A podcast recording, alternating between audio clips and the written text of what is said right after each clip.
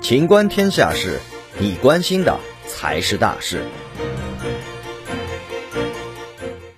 高管用烟头烫伤员工的脸被免职。近日，陕西一公司基层员工上网讨说法，公司高管故意用烟头烫伤他的脸，他至今没有得到公正的处理结果。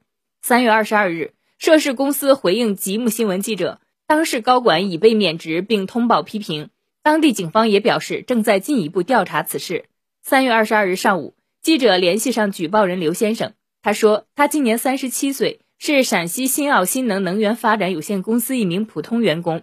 事发后，刘先生当场报了警，剩下在场的同事也做了证明。民警安排立即到医院验伤，在公司同事的陪同下。高新人民医院医生做了诊断，脸上两处烫伤，如今仍见疤痕。刘先生说，这件事情发生后，他夜不能寐，痛苦不堪，想不明白，他作为陕西新奥唯一且连续三年创值实现净利润的员工，竟然遭受如此待遇。本期节目到此结束，欢迎继续收听《秦观天下事》。